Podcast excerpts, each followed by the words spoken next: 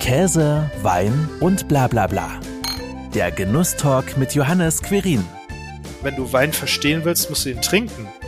Äh, und zwar bewusst trinken und schmecken und vergleichen. Und das geht eigentlich tatsächlich nur, indem man viele verschiedene Sachen probiert.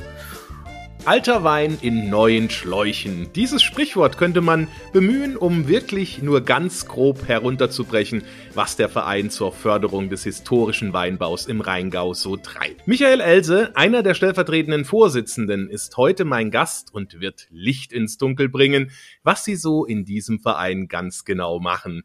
Schön, dass du Zeit hast. Hallo Michael. Hallo Johannes, vielen Dank für die Einladung. Ich freue mich sehr. Historischer Weinbau. Vielleicht fangen wir da auch schon mal an. Was ist denn da genau drunter zu verstehen? Historischer Weinbau soll bitte nicht als altbacken verstanden werden. Das könnte man immer zuerst einmal annehmen. Wir möchten zeigen als Verein, dass die historischen Wurzeln gleichzeitig den Weg in die Zukunft weisen, was man alles so lernen kann, was unsere Vorfahren alles selbst an Erfahrungen gemacht haben und wie wir das vor allen Dingen auf die Zukunft umlegen können, sodass Winzer heute auch mit attraktiven alten Sorten und Anbaumethoden die Konsumentinnen und Konsumenten begeistern können. Also im Endeffekt das Alte aus der Vergangenheit in die Zukunft retten und auch damit zeigen, dass nicht alles, was alt ist, unbedingt schlecht war, sondern dann auch davon zu profitieren, aus den Erfahrungen, aus den alten Rebsorten? Naja, unsere, unsere Weinbranche insgesamt, wenn man mal so drauf guckt, es ist eine Jahrhunderte alte Tradition, auf der wir aufbauen. Weinbau ist bei uns nicht einfach so entstanden über die letzten Jahre, sondern die geht ja zurück bis zu den Römern mindestens. Bekannt ist uns das alles auch noch nicht mal aus Erzählung, sondern wir nehmen es an. Vor allen Dingen aber, wenn man mal die ganzen Einbaugebiete lang guckt, die ganzen Kulturlandschaften dort,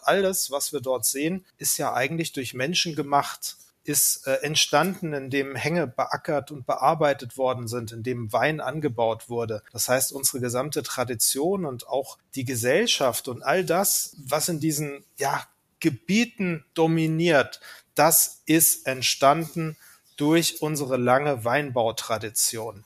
Und darauf muss man einfach aufbauen und darf die nicht vergessen, wenn wir nach vorne schauen.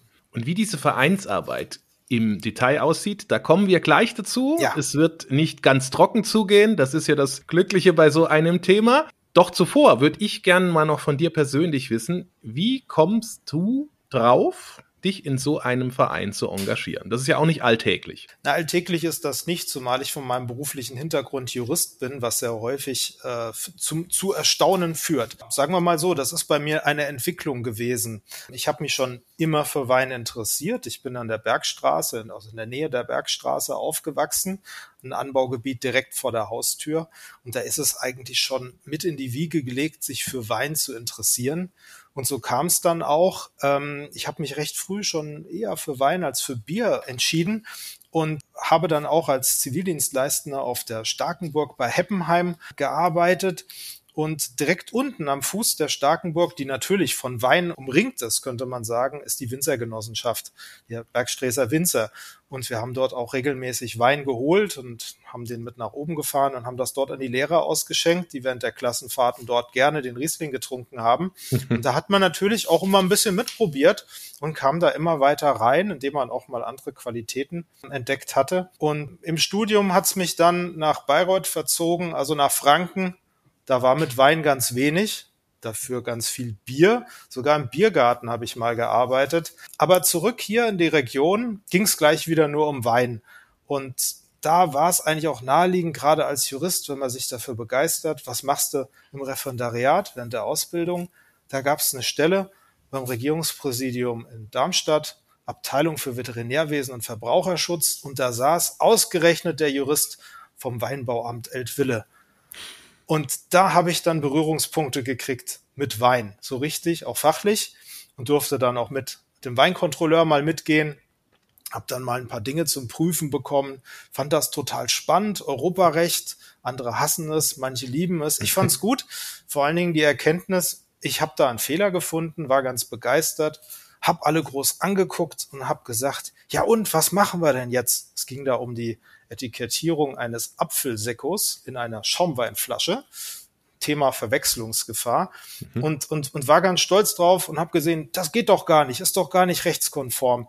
Und die Antwort war damals, ja, ist gut, hast recht, aber wir machen trotzdem nichts, weil ist irgendwie Grauzone. Fand ich total spannend, dass man da ein Gebiet hat, total unbeackert.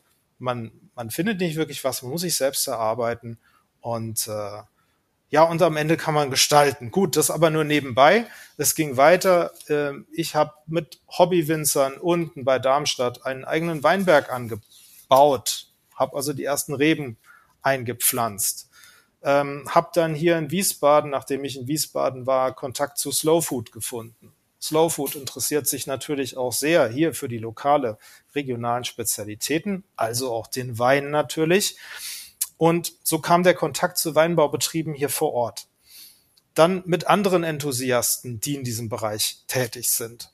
Ähm, wir haben zusammen mit einer Slow Wein Gruppe hier im Rheingau Weingüter besucht und verkostet. Da kommt man mal so richtig in die Tiefe rein. Man redet mit Betrieben, man, man hört was von Philosophie und warum man Dinge so macht und wie die Vielfalt ist. Ähm, daraus wurde dann immer mehr Vereinsengagement. Letztlich ist dies ja dann auch in dieser Vereinsgründung mitgemündet. Ich bin ja Gründungsmitglied äh, auch des Vereins. Und äh, so kommt dann eins zum anderen dazu. Neben dem Verein zur Förderung des historischen Weinbaus bin ich jetzt auch noch äh, im Vorstand anderer Vereine, zum Beispiel dem Rheingauer Weinkonvent oder dem Verband der deutschen Weinpublizisten Weinfeder. Ähm, es, es, es kommt einfach an, ein, eins zum anderen. Das ist ein Thema, das äh, lässt einen nicht los. Man hat mit vielen interessanten Leuten zu tun, man hat immer ein Gesprächsthema und äh, man kann sich dafür einfach nur begeistern.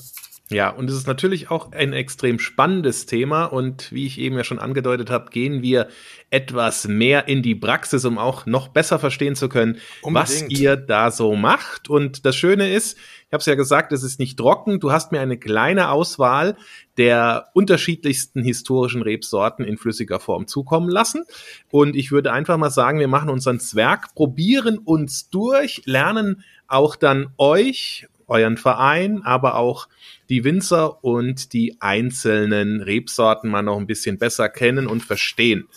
Ähm, vielleicht auch nochmal, welche Mitglieder sind denn in eurem Verein? Sind es viele Winzer, auch die, die wir jetzt hier verkosten, oder sind es dann auch viele oder eher private Menschen, die dann Personen, die dann dort entsprechend ähm, das Thema unterstützen?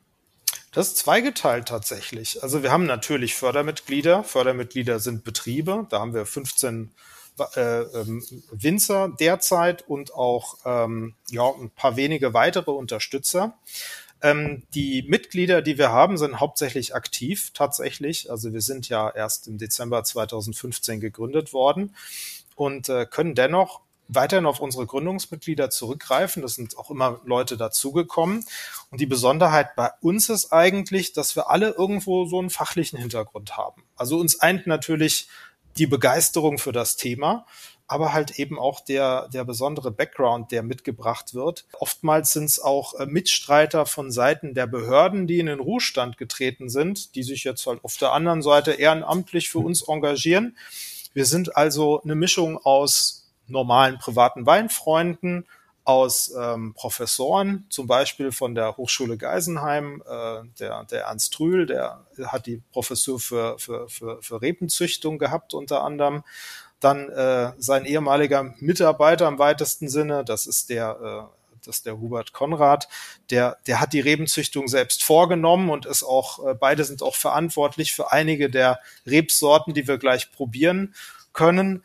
Ähm, das sind äh, Leute wie der Matthias Paul, die im Ministerium äh, zwar in einem anderen Bereich, aber durchaus mit Förderanträgen zu tun hatten und jetzt Förderungen machen, ähm, ach, ich kann jetzt gar nicht alle aufzählen eigentlich. Im Grunde genommen, wir sind ähm, ja alle irgendwo mit einem fachlichen Background und alle mit Herzblut dabei. Und das ist ja auch das Wichtigste bei so einem Thema. Es geht ja darum, auch wirklich äh, wir werden es ja auch nochmal bei den einzelnen Rebsorten und auch bei den Weingütern, die sich damit beschäftigen, detaillierter hören. Es geht ja wirklich darum, auch Dinge zu erhalten, die ja. fast verschwunden sind, die im Endeffekt ja ähm, vom Aussterben bedroht sind, wenn man das so auch sagen möchte. Der erste Wein ist ein roter Riesling. das ist natürlich auch schon etwas. Roter Riesling habe ich persönlich, ich habe mich jetzt noch vorher nicht intensiv mit den Weinen aus dem Rheingau beschäftigt. Roter Riesling habe ich vorher auch noch nie gesehen, gehört und auch probiert. Von daher ist das schon mal sehr, sehr spannend. Er ist weiß, aber die Trauben sind tatsächlich rot. Genau, die Trauben sind rot und das führt erstmal zu einem großen Erstaunen. Das ist übrigens richtig gut, was du gerade gesagt hast. Du hast das noch nicht gehört. Bei uns hier in der Region ist der rote Riesling mittlerweile tatsächlich angekommen. Eine Rebsorte, die vergessen war, wiederentdeckt worden ist. Wir, für uns hier, roter Riesling, klar, kein Problem, kriegst du überall aber gehst ein bisschen aus der Region raus, kennt ihn schon keiner mehr. Und das ist eben auch unser Ansinnen, die Sachen bekannter zu machen. Also die Probe, die ich heute vorgeschlagen habe, soll auch so ein bisschen die Geschichte von unserem Verein widerspiegeln. Deswegen mhm. habe ich mich als allererstes für den roten Riesling entschieden, der hier jetzt vom Weingut Dr. Corvas Kauter, auch speziell dieses Weingut, weil er ist der Pionier, der diese Rebsorte wieder angepflanzt hat. Mhm. Ähm, und im Grunde ist es auch tatsächlich die Wiege unseres Vereins gewesen. Ähm, ja, wo fange ich an? Vielleicht kurz zur Sorte. Die Sorte selbst ähm, ist tatsächlich Riesling. Der hat eine rote Beerenschale, deswegen heißt der roter Riesling. Und die Fachwelt streitet sich immer noch, ob der rote oder der weiße Riesling zuerst da war. Es gibt da also zwei verschiedene Theorien. So richtig klar ist es noch nicht. Derzeit denkt man, der weiße Riesling ist dann wohl doch der ältere. Aber klar ist auf jeden Fall, Riesling ist auch eine historische Rebsorte, auch wenn er hier in Deutschland mit zu der bekanntesten überhaupt gehört und ja auch unsere Leitsorte ist in Deutschland. Ähm, beide Sorten, Rot und Weiß, da wurde früher nicht unterschieden. Die standen zusammen, man hat sie gemeinsam ausgebaut. Irgendwann ist er verschwunden, der rote Riesling. Man vermutet, dass der weiße einfach ertragreicher gewesen ist. Und deswegen ist halt der rote so ein bisschen in Vergessenheit geraten. Bis ungefähr Anfang der 90er. Ähm, wir haben ja hier mit der Hochschule Geisenheim eine Universität, die sich nur damit um Rebsorten zum Beispiel auch kümmert. Dort eine Rebveredelung und die haben so einen Genpool, einen Gengarten da stehen ganz furchtbar viele verschiedene Sorten, unter anderem auch welche, die man gar nicht auf den Markt kriegt. Das ist wirklich so eine Pflanzreserve zur Stärkung der Biodiversität und dort hat man eben 91 gesehen, oh, da ist doch noch ein ganz interessanter Riesling. Den tun wir mal züchterisch bearbeiten. Das heißt, wir tun dir selektionieren, gucken, welche sind besonders gesund, vermehren die und haben dann wieder so ein paar Reben, die man pflanzen kann. Und ähm, dann kam eben hier das Weingut Dr. Corvas Kauter mit äh, ins Spiel. Und zwar, der Dr. Corvas ist da sehr experimentierfreudig und hat sich bereit erklärt, mal die erste Fläche anzupflanzen. Mhm. Und das war 2003 gewesen. Hat er einfach mal so seine ersten Versuche gemacht, hat sich erhofft, roter Riesling, rot, hm, könnte sicherlich ein bisschen anders schmecken als der weiße. Der hat auch eine dickere Schale, da kommt ein bisschen mehr Extrakt rein. Das heißt, der Wein wird insgesamt ein bisschen fülliger und vielleicht haben wir auch eine andere Aromatik. Außerdem vielleicht auch für die Vermarktung super. Und Stärkung der Biodiversität ist auch eine klasse Sache. Und ähm, ja, letztlich, du siehst gar keinen Unterschied zwischen dem Weißen und dem Roten. Erst ab einer gewissen Grad Öxle-Bildung wird die Schale tatsächlich rot. Und ähm, hat vor den Aroma, äh, auch vom Aroma her, da sagst du mir am besten gleich was zu, wenn wir ihn zusammen verkosten. Auf jeden Fall war das so die erste Sache. Äh, der, das Weingut ist auch Slow Food Mitglied. Deswegen kamen wir natürlich dazu, roter Riesling muss gestärkt werden. Haben angefangen, ein Symposium mit der Hochschule Geisenheim zu machen. Dort roter Riesling als Thema. Da haben wir dann sämtliche rote Rieslinge damals zusammengekriegt, die es in Deutschland gab mit dem Ziel, einfach die Sorte in Fokus zu rücken und zu stärken. Und so kommt es halt, dass mittlerweile in Hessen 50 Hektar stehen, von nichts auf 50. Allerdings, ich muss zugeben, die Bergstraße hat uns überholt, die Rheingauer. Die rühmen sich mittlerweile als das größte zusammenhängende Anbaugebiet des Roten Rieslings weltweit. Okay. Starke Aussage, ne? Und Hessen war insgesamt das erste Bundesland, wo das wieder möglich war. Die anderen Bundesländer dürfen das erst seit wenigen Jahren. Rheinhessen hat gleich nachgezogen, Gas gegeben. Insgesamt haben wir jetzt vielleicht um die 100 Hektar wieder roter Riesling. Mhm. Für eine Rebsorte, die vorher vergessen war, und jetzt wieder auf 100 Hektar ist, schon beachtlich. Ja, scheint Aber was vor allem, sagst denn du dazu, zu dem Riesling? Ja, Das ist total ähm, spannend. Scheint tatsächlich letzten Endes ja auch dann die ähm, Winzer und Winzerinnen zu überzeugen, dass es sich lohnt, dann auch nochmal so eine fast vergessene, fast ausgestorbene Rebsorte anzubauen. Ich habe schon eben mal gerochen in der Nase. Finde ich, hat man jetzt nicht direkt so den typischen Riesling, wie man ihn so kennt. Also als weißer Riesling Ja. kommt natürlich auch immer etwas aufs Anbaugebiet an, klar. Aber man erkennt ja ein Riesling relativ schnell an, äh, an der Nase oder in der Nase. Ähm, sehr fruchtig. Es ist letzten Endes ähm, im Geschmack, ich muss jetzt mal auch ein Schlückchen nehmen, weil, wie gesagt, in der Nase fruchtig. Ähm, Probier den gerne, dann erzähle ich dir noch eine kleine Anekdote zwischendrin. mhm. Die Winzer hier haben natürlich darauf spekuliert, dass sie die etwas andere Aromatik auch in den Riesling bringen können. Also beide zusammen ausbauen können oder als Cuvée zusammenlegen und dann schreibt man nur Riesling drauf. Da hat dann allerdings die, äh, das Weinbauamt beziehungsweise die weinrechtlichen Regelungen dem einen Strich durchgemacht und haben gesagt, nee, nee, das ist ja eine eigenständige Rebsorte. Das muss auch draufgeschrieben werden. Also, wenn Riesling auf der Flasche steht, dann ist es weißer Riesling. Wenn roter Riesling drin ist, dann muss da auch roter Riesling stehen. Und wenn man beide reinlegen möchte, dann ist es eine Cuvée und dann kann man beide Sorten draufschreiben.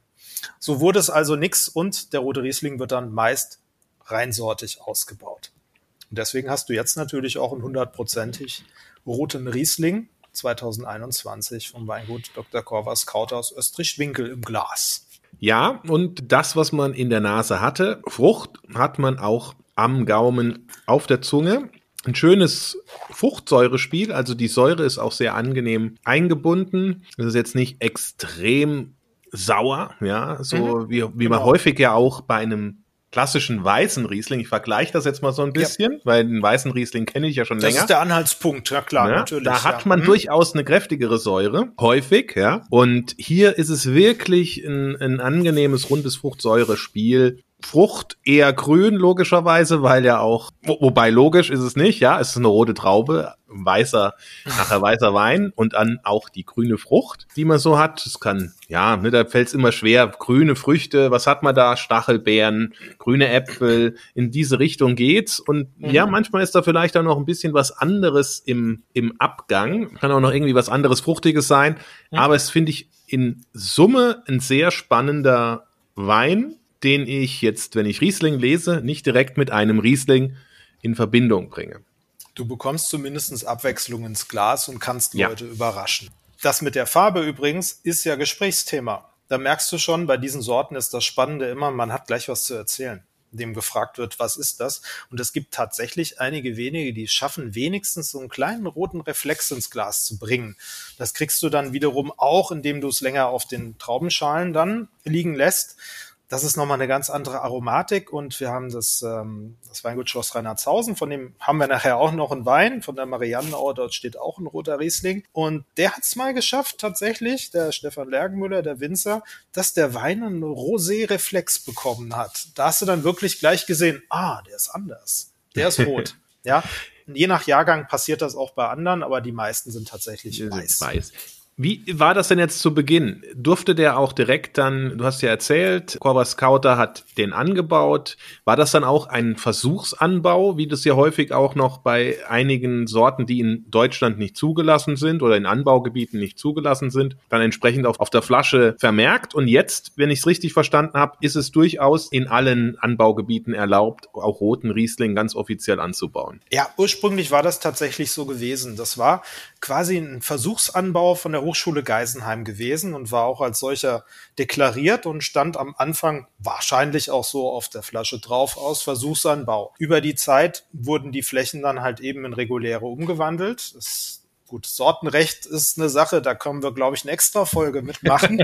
Deswegen halten wir uns da mal ganz knapp. Also um eine Rebsorte tatsächlich anpflanzen zu dürfen und einen Wein draus erzeugen zu dürfen, muss sie zugelassen sein. Also eine sogenannte zugelassene Keltertraubensorte muss es sein. Die muss sich also in einer offiziellen Liste befinden, damit diese auch angepflanzt werden darf. Und das teilweise sogar nochmal unterschiedlich zwischen den Ländern und den Anbaugebieten begrenzt. Mittlerweile ist das ein bisschen aufgelockert worden, aber zu der Zeit war das noch sehr, sehr streng. Das musste also in der Sortenliste des jeweiligen Landes tatsächlich enthalten sein. Und in Rheinland-Pfalz war das nicht der Fall. Erst 2019? Nagel mich bitte nicht fest. Ich meine, 2019 ist es auch für Rheinland-Pfalz offiziell gekommen. Vorher gab es da auch schon Flächen, auch im Versuchsanbau. Aber so richtig loslegen kannst du da natürlich erst, wenn es offiziell zugelassen ist, weil du dann auch sicher sein kannst, das darf auch länger stehen, als der Versuchsanbau zugelassen ist. Ansonsten müsste man irgendwann roden und das wäre wirklich schade. Ja, macht dann auch wenig Sinn äh, als Investition für Winzer ja, und Ist ja auch nicht günstig. Ja. Nee. Nee, sehr schöner Einstieg. Mit diesem Wein fing also alles an, auch für euren Verein. Genau. Der zweite Wein ist ein Auxerrois. Das klingt ja jetzt erstmal relativ französisch. Ähm, und dann denkt man natürlich, na ja, was ist da so Besonderes dran? Genau, und vor allen Dingen, was hat er denn bitteschön in unserer Reihenfolge hier heute zu suchen?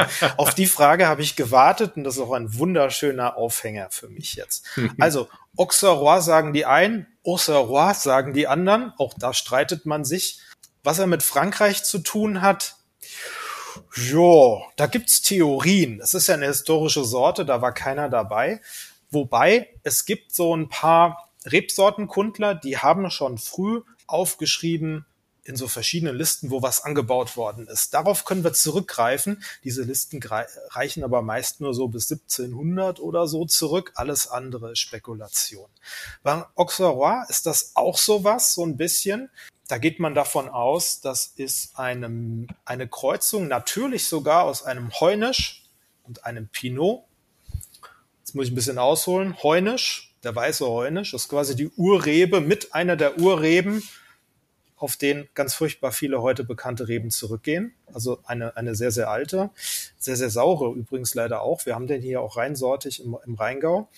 Und Pinot ist so eine, eine Auffangbezeichnung für verschiedene Pinots. Wir kennen ja viele Pinots, ne? Also Pinot Noir, Pinot Gris, Pinot Blanc, Weißburgunder, Grauburgunder, Spätburgunder. Ähm, alle die haben als Elternteil einen Heunisch und irgendeinen Pinot. Warum? Die standen früher zusammen. Also früher hat man alles zusammen angebaut in einem Mischsatz, auf den kommen wir später noch. Und da haben die sich halt fröhlich miteinander vermehrt. Und der eine, der hat halt eher die Ausprägung ins Rote bekommen, Pinot Noir. Der andere hat dann halt eher so, naja, die Ausprägung Grauburgunder. So stelle ich mir das vor. Ich bin jetzt hier der Jurist im Verein und nicht der Rebsortenkundler, deswegen kann ich das nur auch mir selbst erschließen, so ein bisschen. Aber eins ist sicher, es wird wahrscheinlich eher die Pinot-Familie in Frankreich gestanden haben. Und ähm, aus Frankreich ist zumindest bekannt, dass äh, die Hugenotten, also die französischen Protestanten, ja vertrieben worden sind. Das war so um die 1685 und sind auf speziellen Wegen hier in unsere Gegend auch gekommen und werden diese Rebsorte wahrscheinlich dabei gehabt haben. Heute findet man noch besonders viel im Elsass und auch im, äh, an der Mosel. Wobei, was heißt viel, ja? Also wir reden hier von relativ seltenen Sorten. Hier im Rheingau sind es gerade mal drei Hektar. Das ist so gut wie nix. Ich glaube, in Deutschland sind es 200. Das weiß ich nicht so genau. Die Rebsorte jetzt hier, die habe ich dir jetzt präsentiert mal, um zu zeigen, ähm, wie sowas vielleicht entstanden ist, wie wir so zu unterschiedlichen Sorten kommen. Dass es historische Sorten gibt, die nicht nur hier historisch sind, sondern auch woanders. Dass man gar nicht so genau weiß, wo alle herkommen. Und ähm, dass sie halt auch in anderen Regionen durchaus äh, ja, angebaut werden. Und was ich gleich noch zeigen werde, Teile in dem historischen Rebensatz Rheingau sind zum Beispiel. Außerdem habe ich den noch mitgebracht, weil das Weingut Lackwei hier, weil wir sind ja auch bei unserer Geschichte. Also es ist ein Auxerrois aus dem Jahr 2020 vom Weingut Lackwei aus Lorch. Lorch ist der nördlichste Zipfel des Rheingaus, eigentlich schon fast Mittelrhein, Also geologisch haben die schon Schiefer. Das ist eigentlich schon gar nicht mehr richtig Rheingau. Deswegen haben die eine ganz andere Aromatik dort. Aber das Weingut, ähm, mit denen sind wir derzeit dabei, äh, unser neuestes Projekt umzusetzen. Und zwar geht es da schon in das Jahr 2029. Die Bundesgartenschau steht an im Mittelrheintal. Und für die beginnt das Mittelrheintal in Rüdesheim. Das ist natürlich komplett unser Bereich. Und äh, da war natürlich klar, die müssen was mit Wein machen. So haben wir uns das jedenfalls in den Kopf gesetzt. Und was wir so tun, wir, wir knüpfen Kontakte, haben Ideen, sprechen Leute an. Also haben wir erstmal recherchiert, wer ist zuständig, wer macht hier was, haben die Leute angesprochen. Die haben uns teilweise bei den Ministerien groß angeguckt und gesagt, äh, was, Buga? Ach so, ja, nee, da haben wir noch keinen Ansprechpartner für. Äh, wir melden uns.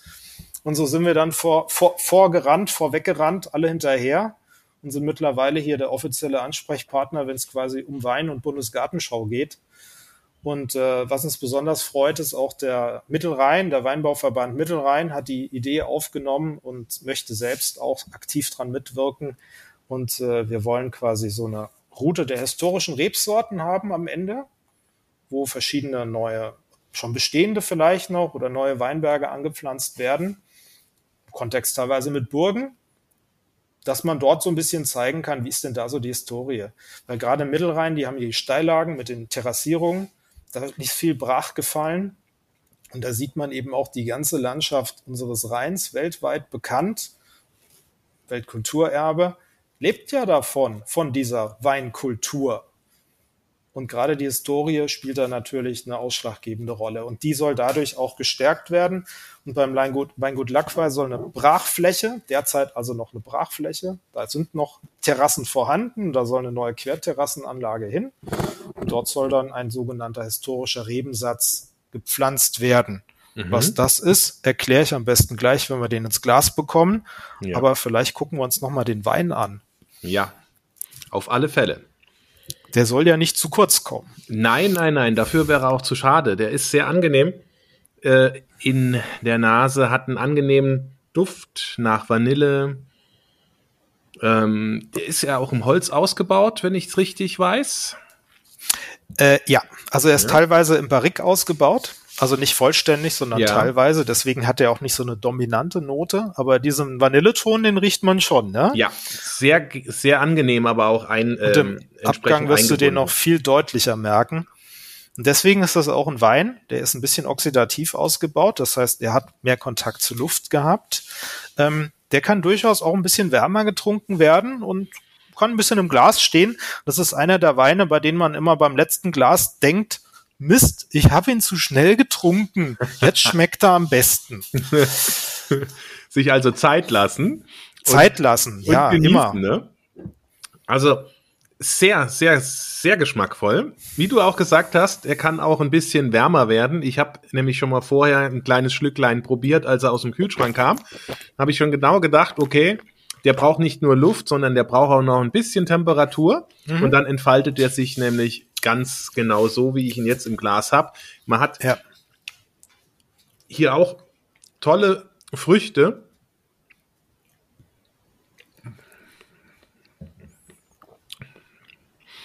Hm, ja, sowas Meloniges kann man durchaus rausschmecken. Man hat natürlich mhm. auch immer diese Vanillenote im Geschmack, die man schon vorher in der Nase hatte. Das geht so ein bisschen auch ins Karamellige. Das mhm. verbindet sich ganz herrlich äh, zueinander. Und er ist ähm, ja fantastisch.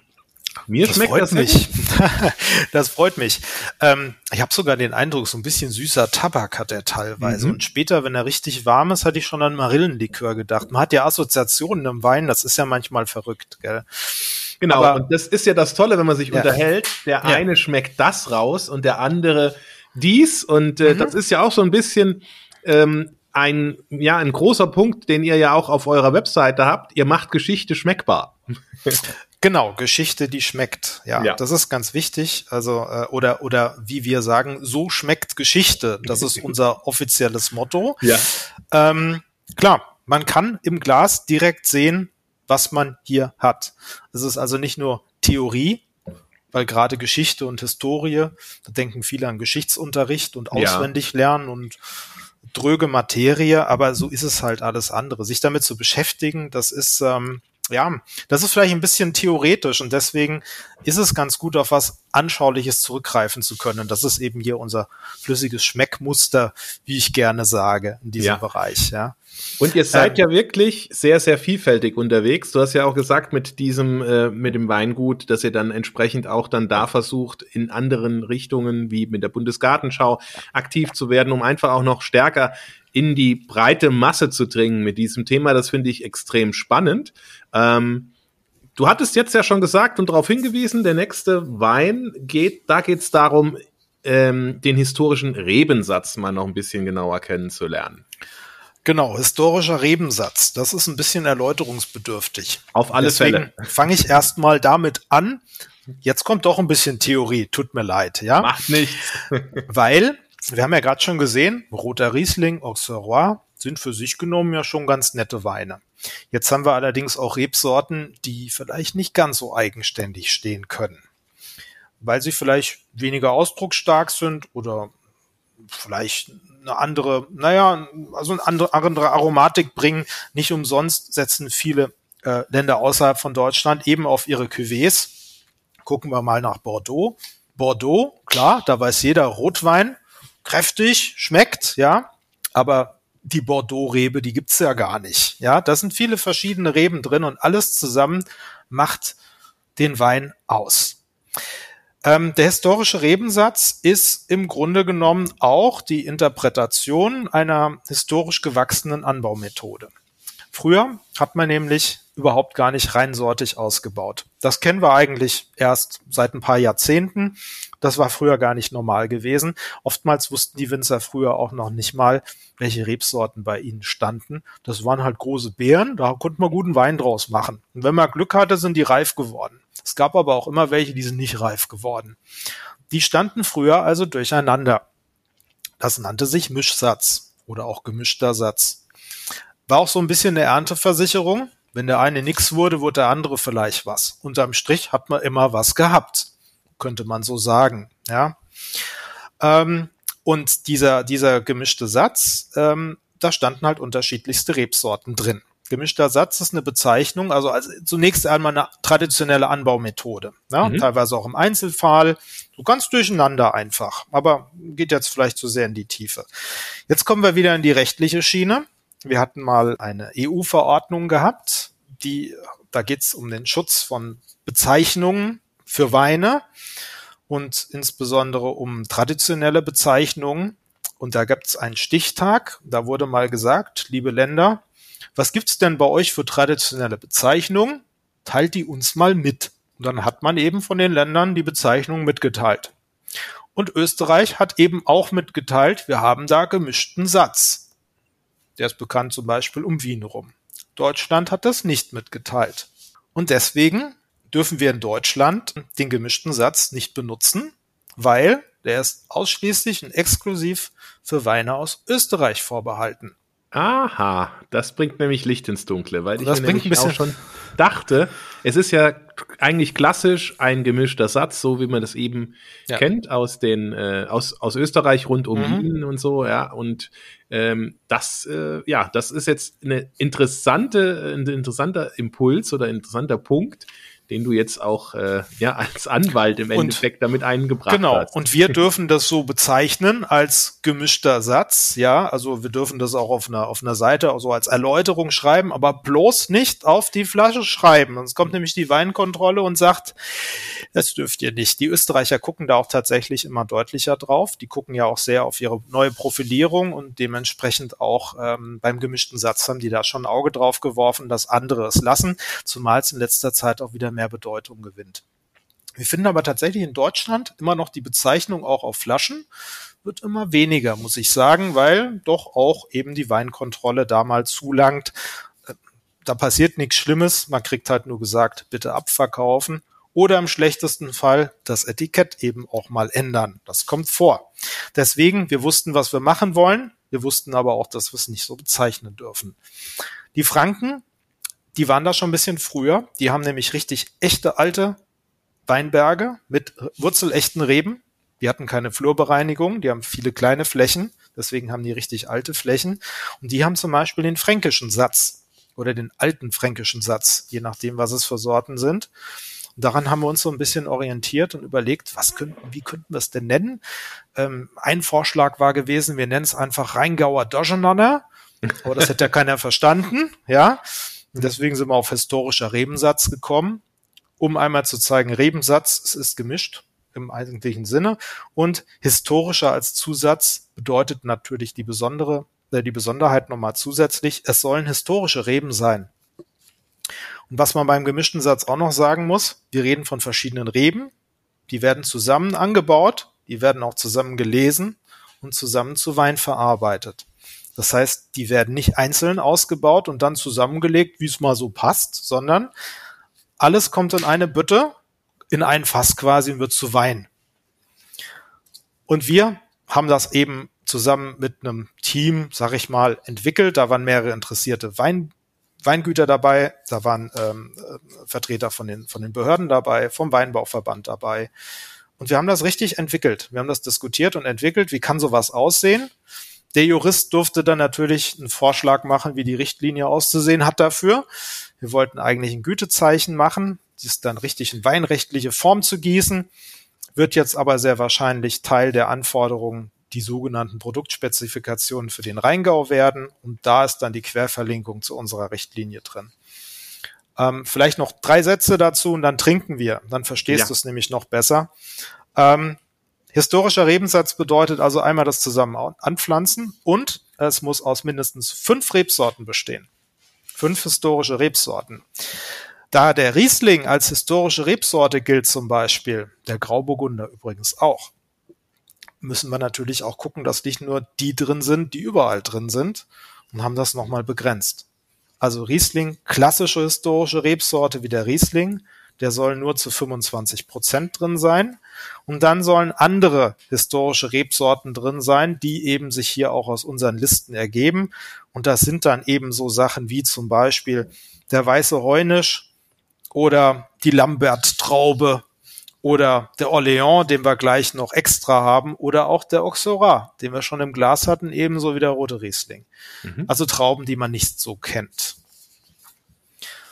So, und das habe ich dir jetzt mitgebracht. Ich habe dir jetzt mitgebracht ähm, den ersten Wein, den wir haben, wo auch unser Logo vom Verein drauf prangt. Wir haben da nämlich eine eingetragene Wortbildmarke, äh, historischer Rebensatz. Da haben wir im momentan äh, drei Betriebe im Rheingau, die tatsächlich einen historischen Rebensatz anbieten. Zwei bezeichnen ihn auch so. Ein äh, viertes Weingut zieht demnächst nach. Die haben gepflanzt. In Hochheim ist das, das Weingut Hück.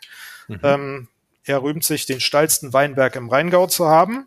Das ist direkt an der Bahnterrasse äh, der S-Bahn-Linie S9 nach Frankfurt. Da ist es schön steil, da hat er was angepflanzt. ähm, gut, ansonsten haben wir jetzt hier zwei Sachen. Ich habe dir einmal jetzt mitgebracht als ersten den historischen Rebensatz von der Insel Mariannenaue. Das ist ein Hofgut vom Weingut Schloss Reinhardshausen. Das ist ein ganz frischer, fruchtiger Vertreter. Und als Gegenpart habe ich dir einen gereiften historischen Rebensatz mitgebracht vom Weingut Baron Knüpphausen, die als erstes im Rheingau einen gemischten Satz, dann historischer Rebensatz angepflanzt und im Angebot äh, haben. Die haben, können auf fast zehn Jahre mittlerweile an Erfahrungen zurückgreifen. Der erste deshalb, ähm, weil es ist der frischere. Eigentlich müssten wir es von der Geschichte andersrum erzählen, aber wir wollen die Sensorik ja hier nicht ganz durcheinander bringen. Und also hat man schon eine Frische in der Nase.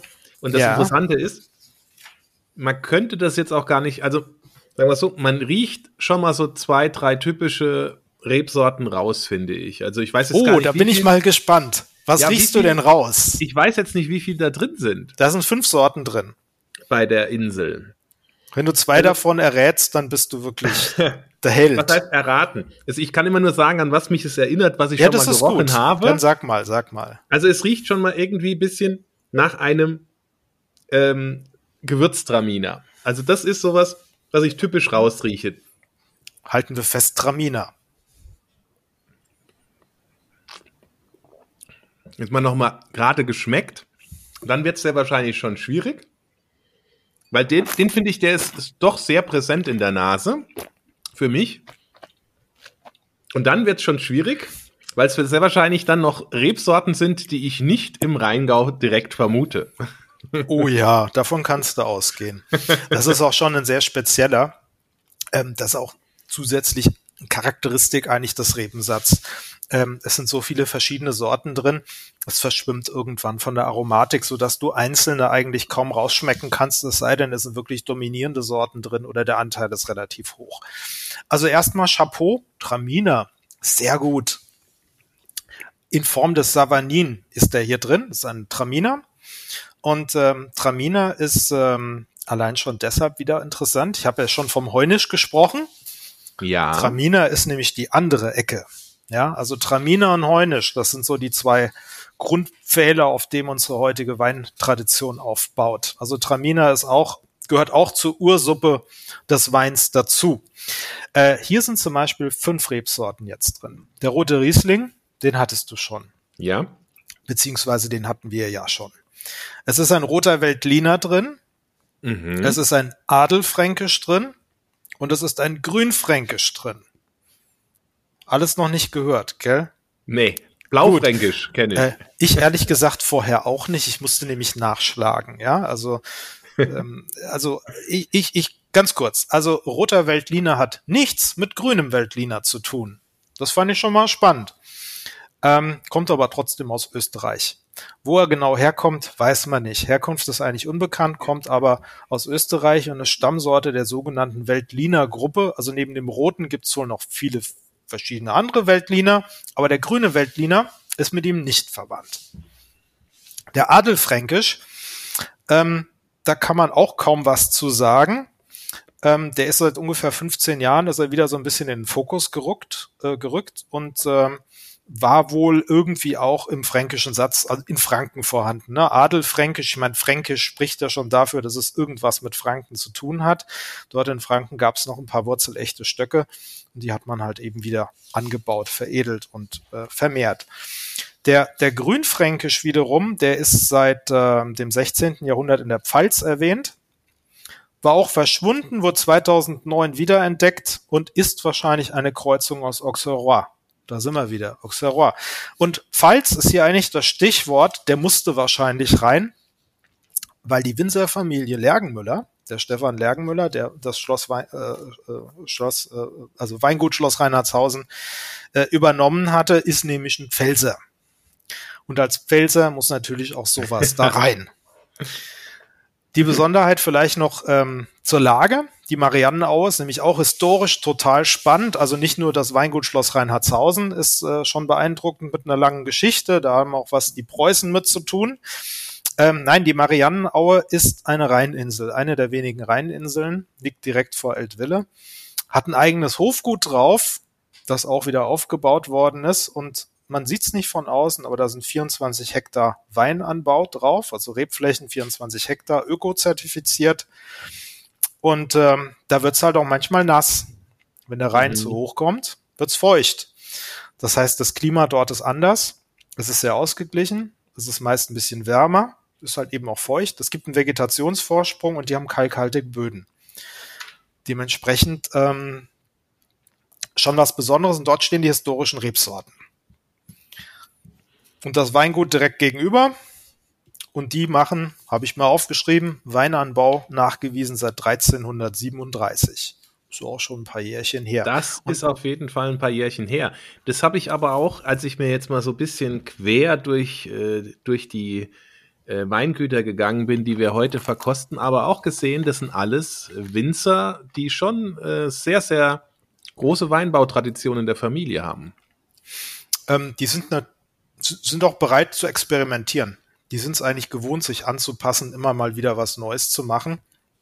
Und gerade vielleicht die größeren Betriebe suchen sich halt auch so einen Bereich aus, wo sie ihre Geschichte erzählen können, wo sie den Kunden begeistern können, der immer wieder nachfragt, was hast du Neues? Ja. Ähm, um da was zu erzählen. Es sind aber auch kleinere Weingüter, die, die auch ähm, was Neues bieten können, um vielleicht in der Nische erfolgreich zu sein. Aber in der Tat, gerade im Rheingau, wenn man da mal so durchgeht, wir haben hier halt super viele traditionsreiche Betriebe. Das reiht sich hier wie eine Perlenschnur und ist sicherlich von der Dichte auch ja recht einzigartig, was man hier auf kurzer Fläche so alles findet. Und das allein zusammenzufassen war auch schon richtig viel Arbeit. Also wir haben ganz am Anfang mal eine sogenannte Machbarkeitsstudie, hört sich total technisch an, aber im Grunde genommen, man macht quasi mal eine Bestandsaufnahme, eine Inventur und guckt mal, was haben wir hier eigentlich alles. Klar, es gibt viele Quellen, jeder beschreibt was, aber was haben wir eigentlich? Und da haben wir ähm, mit öffentlichen Mitteln gefördert, tatsächlich über die Technische Hochschule Bingen, die hat das äh, dann für uns umgesetzt. Einfach mal geguckt, was gibt's denn hier? Recherchiert, zusammengestellt und geschaut, wie kann man das Ganze überhaupt mal so bündeln und fassen, damit man es lesen kann. Und ähm, daraus ist dann auch, um es vielleicht gleich einzuschieben, ein weiteres Projekt entstanden, die sogenannte Weinhistorische Plattform, wo heute, jetzt auch Sofort könntest du aufrufen, die Weinhistorische Plattform zusammen mit dem Projektpartner, ähm, das ist der Landeslandschaftsverband Rheinland und dem Landesamt für Denkmalpflege kannst du unter kuladick.de, Kulturlandschaft digital, eine Datenbank aufrufen, wo auch unsere Treffer mit drin sind und kannst dich dort mit einem Klick informieren, zum Beispiel über die Insel Mariannenaue und das Schloss Reinhardshausen. Was hat's denn damit auf sich? Wie ist denn die Geschichte? Da kannst du auch was zu historischen Rebsorten lesen und zu anderen tollen Sachen, die wir hier so haben. Mhm. Den Link müssten wir vielleicht irgendwo hinterlegen, damit die Leute mal gucken können. Das machen wir natürlich. Die ganzen Links sowohl zu den Weingütern und den Weinen, aber auch zu eurem Verein und auch zur Plattform gibt's natürlich auf alle Fälle. Das, das ist super. Das ist, ja, ist auch wichtig, weil vor allem, äh, wenn man dann zuhört und äh, hört, wie diese Weine schmecken, will man sie ja auch gerne selbst verkosten. Ich ja, würde mal sagen, Winzer würden sich sehr freuen. Genau, nimm den ja, anderen Wein. Genau, ich würde mal sagen, wir gehen mal zum Kontrapart. Du hast ja gesagt, der äh, von der Insel der gemischte, oder ich hätte jetzt fast gesagt gemischte Satz, der historische Rebensatz. Das ist nicht Insel. falsch. Der hieß ja. früher tatsächlich bei Knüpphausen gemischter Satz. Und dann Wenn du dir die Flasche mal genauer anguckst, ja. die ist ein bisschen dicker vom Etikett. Ja. Da klebt noch eins drunter. Aha. Das ist so der Zeitpunkt, wo wir mit unserer Richtlinie kamen. Da hat sich dann das Weingut Baron Knüpphausen entschieden, wir machen da mit. Ja.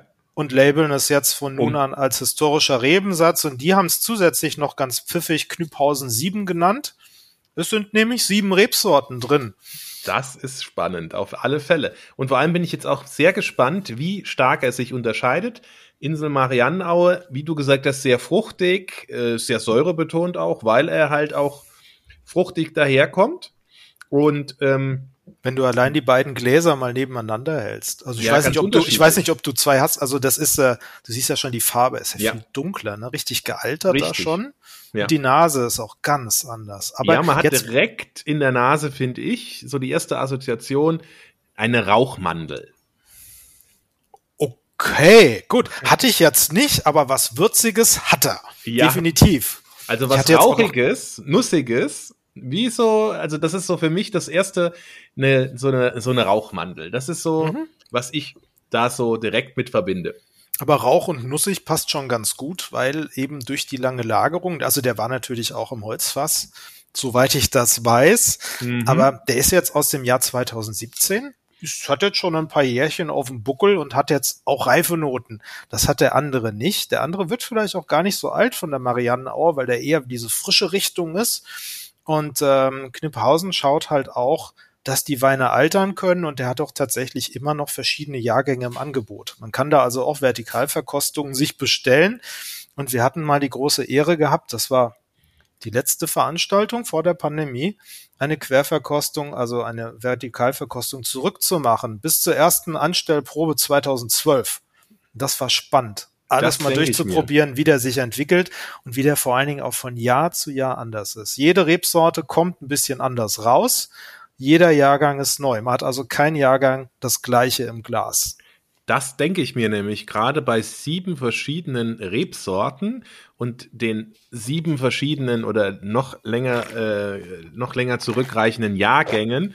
Wenn du dann äh, entsprechend mal schaust, wie waren die Jahre und wie haben sich diese unterschiedlichen Rebsorten innerhalb dieses Jahres denn tatsächlich auch allein eigenständig entwickelt, dann ja. hast du plötzlich vielleicht mehr Säure drin oder du hast vielleicht plötzlich mehr, mehr Frucht drin von, von dem einen und weniger mhm. von dem anderen, weil natürlich ja. A, die äh, Trauben sich anders entwickelt haben, aber B natürlich auch die Ertragsmengen unterschiedlich sein werden, die dann da auch entsprechend reinwandern.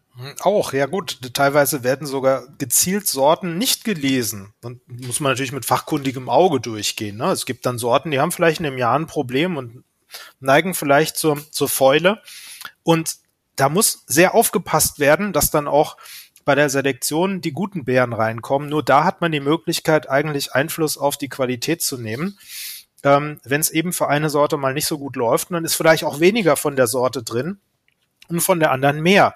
Und was du auch nicht vergessen darfst, das ist ganz wichtig bei unserem letzten Wein vor allen Dingen, den wir dann heute haben werden, da ist auch noch die tierische Komponente mit bei. Da gibt's nämlich so kleine Viecher, die mögen auch Trauben, ja. Und ich meine nicht die zweibeinigen, sondern hauptsächlich natürlich Vögel oder was wir im Rheingau haben, ganz viele Wildschweine und Rehe. Die gehen da auch rein in die Anlagen und die picken sich natürlich nicht die sauren Trauben raus, sondern die süßen. Das macht auch einen kleinen Unterschied aus. Richtig. Ja. Was haben wir denn da für sieben Rebsorten in diesem historischen Rebensatz mit drin? Wir haben, es wird dich nicht überraschen, wieder einen Traminer drin. Diesmal offiziell auch ein Gewürztraminer tatsächlich. Mhm. Also eine ganz traditionelle Sorte auch aus dem Mischsatz.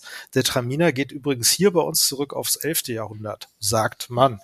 Äh, Silvaner ist drin. Auch eine historische Rebsorte, die ja gerade in Franken noch weit verbreitet ist und man vermutet vielleicht gar nicht, was historisch ist. Übrigens, was historisch ist vielleicht mal. Ähm, wir sehen Rebsorten als historisch an, wenn sie 100 Jahre alt sind. Also vor 1900 gewachsen sind, weil es da einfach einen ganz wichtigen Schnitt gab. Da kam zu uns leider die Reblaus aus, äh, den, aus Amerika und hat hier die wurzelechten Reben kaputt gemacht. Alles, was davor ist, gilt quasi als historische Rebsorte. Alles, was danach kam, sind häufig Klone mit anderen Unterlagen. Die sehen wir quasi als neue Rebsorten an. Der Silvaner war also schon lange da 17. Jahrhundert in Franken nachgewiesen, ist allerdings auch wiederum nur eine Kreuzung aus Traminer und einer österreichischen Sorte, nannte sich früher auch jahrelang Österreicher, weil er auch aus Österreich kam. Aber Traminer ist wieder Papa oder Mama, je nachdem. Elbling ist drin. Elbling ist an der Mosel sehr bekannt, ansonsten komplett unbekannt. Das ist quasi die alte Leitsorte der Mosel gewesen. Elbling selbst ist auch so ein bisschen Rieslingartig und ist eine Kreuzung aus Heunisch wieder. Da haben wir wieder den Heunisch und Traminer. Also die beiden Ursorten haben eine andere sehr alte Sorte hervorgebracht, nämlich den Elbling. Ähm, der Elbling ist übrigens deshalb wahrscheinlich so ähnlich zum Riesling, weil der Riesling nämlich auch aus Heunisch und Traminer entstanden ist. Allerdings hatte da noch eine Wildrebe ein Wort mitzusprechen. Hm.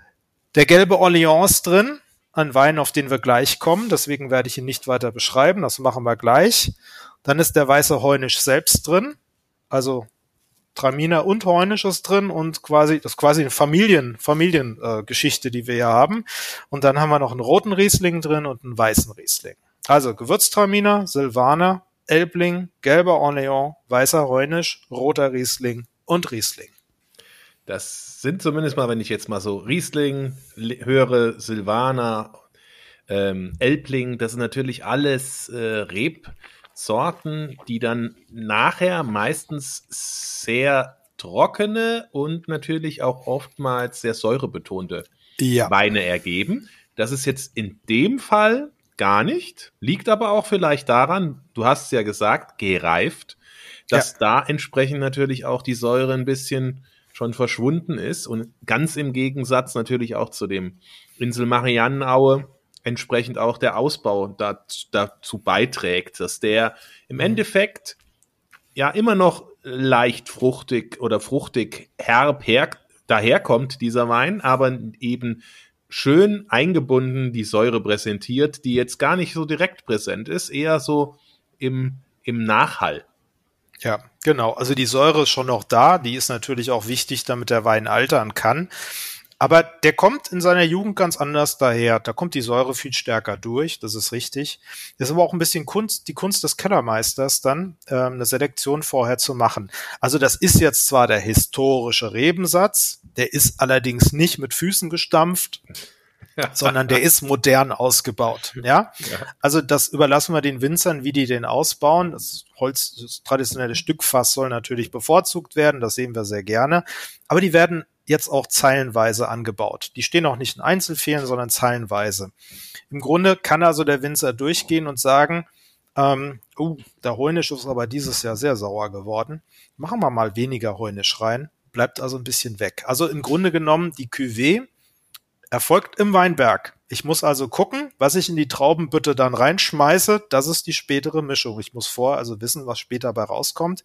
Und da habe ich so ein bisschen Einflussmöglichkeit schon noch. Zu sagen, der saure ein bisschen weniger, der etwas süßere dieses Jahr ein bisschen mehr.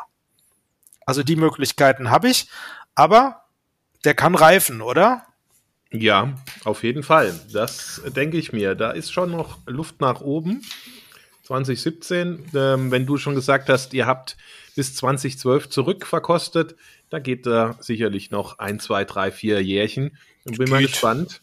Ähm, wenn er nicht vorher getrunken Fall, worden ist. Ja, ja. ich genau. Ich werde auf jeden Fall äh, werde ich mir da mal noch mal eine geschlossene Flasche besorgen, damit ich da auch noch mal schauen kann, wie er sich entwickelt, weil das interessiert ja. mich sehr. Wir bieten auch so Dreier-Sets an, da kannst du also drei verschiedene Jahrgänge mhm. zum Beispiel bestellen. Und der Wein jetzt hier, warte mal, ich habe es mir aufgeschrieben, ähm, von wegen auch vielleicht vom, vom, vom Preis. Nicht, dass die Leute meinen, äh, historisch ist bestimmt sehr teuer. Nee, es muss nicht teuer sein. Natürlich kosten die ein bisschen mehr. Es soll ja ein Premium-Produkt sein. Der hier kostet zum Beispiel 15 Euro.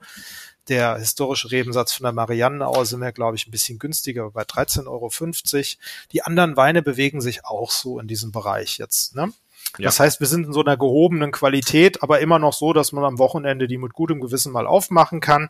Für in der Woche sind die sowieso nicht gedacht. Ne? Soll schon was nee, Besonderes sein. Richtig, richtig. Ja. Und das ist jetzt hier auch, haben äh, es ja noch gar nicht erwähnt, das ist ja auch ein VDP-Weingut, also der läuft unter VDP-Gutswein und das ist ja im Endeffekt die unterste Klassifizierung mhm. bei einem VDP-Wein. Sowas erwähne ich alles irgendwie schon gar nicht mehr, ja, weil jeder hat irgendwo was, ja. Ich meine, Corva Scouter ist ein zertifizierter Ökobetrieb mit Bioland-Zertifizierung. ähm, ähm, ich glaube, Lackwey hat, glaube ich, ist, glaube ich, weder VDP noch was anderes, glaube ich. Jetzt ähm, äh, Schloss Reinhardshausen war lange Jahre im VDP, ist aber ausgestiegen und machen trotzdem guten Wein, aber eine Riesengeschichte und ein Wahnsinn Schatzkeller allein schon, ist also allein schon eine Nummer für sich.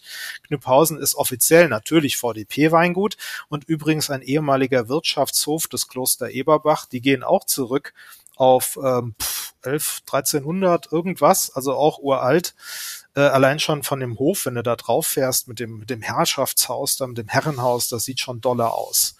Also es ist schon ein Besuch wert und wenn man dann so einen Wein dazu noch trinken kann, umso besser, um umso Geschichte besser zu erzählen.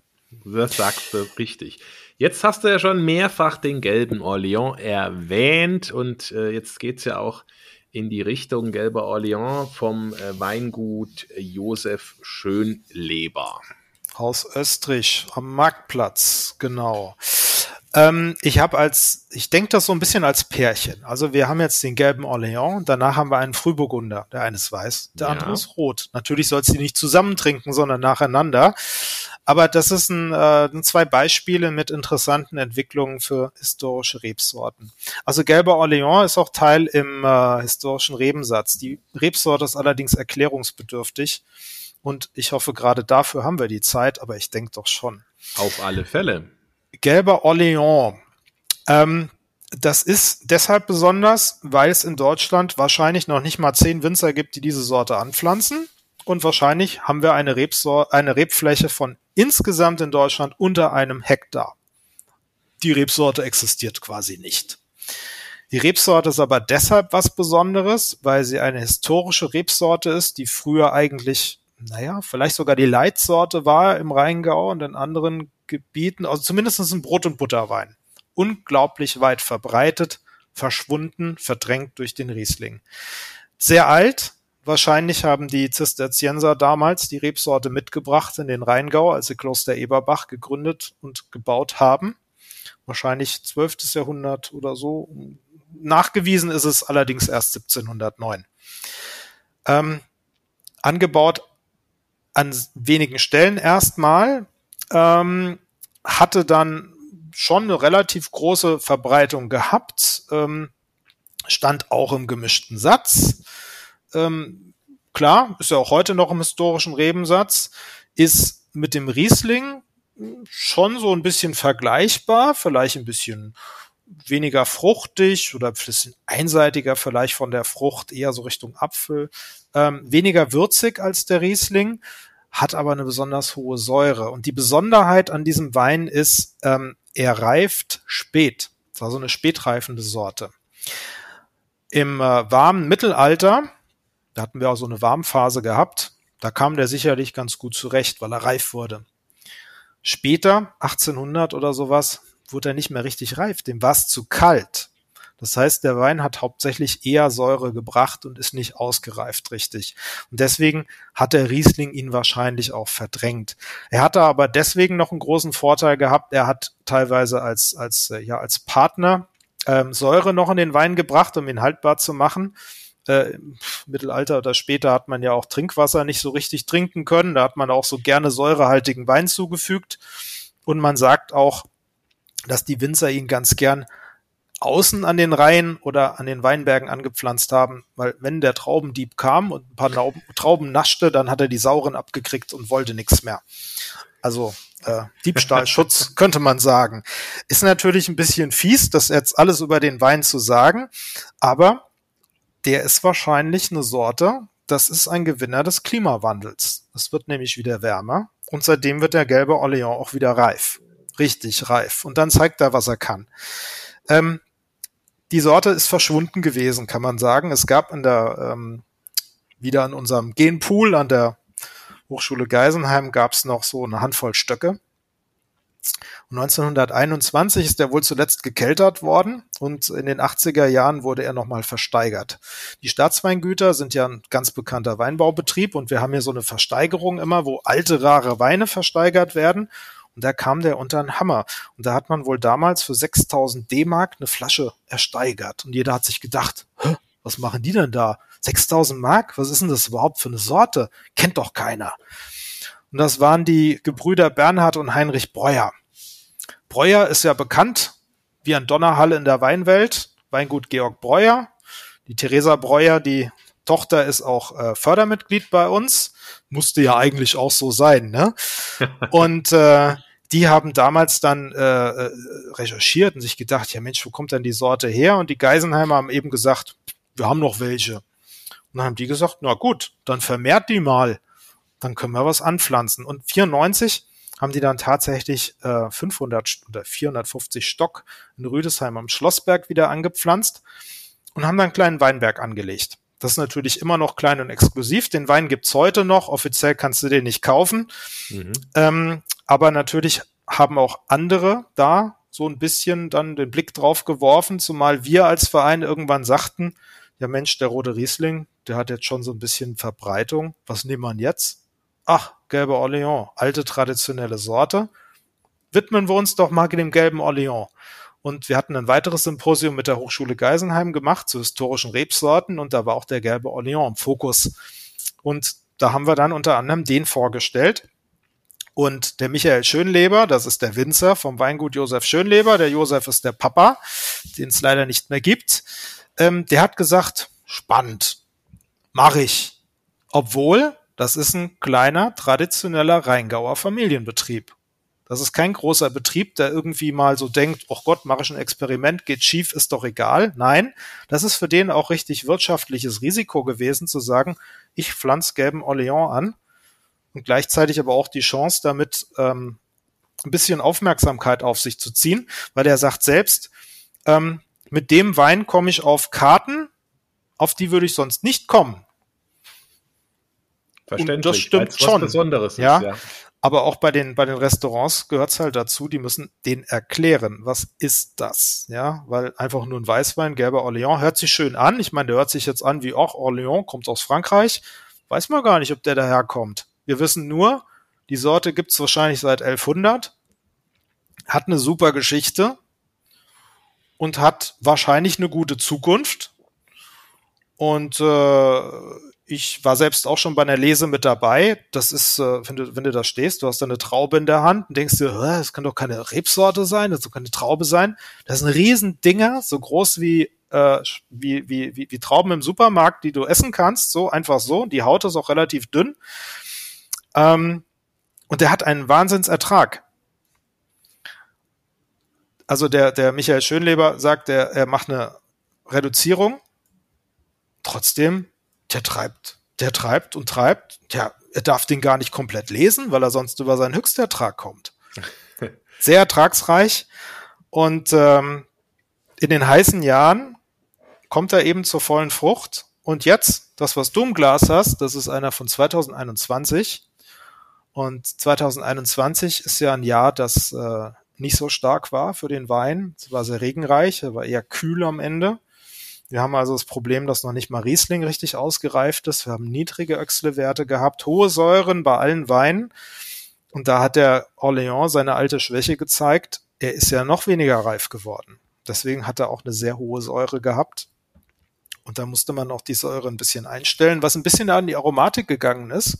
Aber letztlich ähm, ist es immer noch eigentlich ein ganz schöner Wein geworden.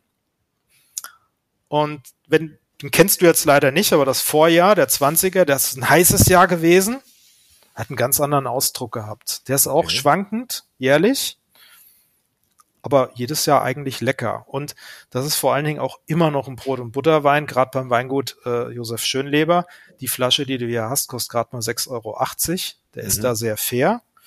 Und ähm, hier konkret, der hat 873 Quadratmeter angepflanzt. Das sind 1300 bis 1600 Flaschen. Die müssen verkauft werden. Die gibt's als trocken und halbtrocken. Und ähm, ja, von insgesamt 0,6 Hektar im Rheingau hat er also ein Sechstel. Mhm, ja. Also ist es tatsächlich so, dass bei dem gelben Orléans einfach dann der Reifegrad entscheidet, wie der Charakter dann nachher auch in der Flasche ist. Du hast ja gesagt, nachsteuern kann man ja natürlich immer etwas, was die Säure angeht. Ähm, aber es ist natürlich dann auch spannend, weil das dann ja noch mehr oder noch stärker von der Natur abhängig ist. So eine, so eine Rebsorte, ich meine, alle Reben sind in irgendeiner Art und Weise ja abhängig von der Natur, aber auch gerade der, wenn er dann dann eher bestimmte Schwächen hat, die in solchen Jahrgängen mit wenig Sonne, wenig Hitze dann sehr stark zum Tragen kommen. Dann kann man bei anderen vielleicht ein bisschen einfacher nachsteuern, als das dann bei ihm ist. Ja gut, du hast am Anfang eigentlich nur die Möglichkeit, mit der, mit der Dichte vielleicht ein bisschen was zu machen, indem man wirklich Ertragsreduzierung betreibt. Das machst du allerdings zum Zeitpunkt, wo man natürlich noch nicht weiß, wie das Jahr wird. Ähm, das ist halt immer so ein bisschen Pokern für die Zukunft. Was macht man?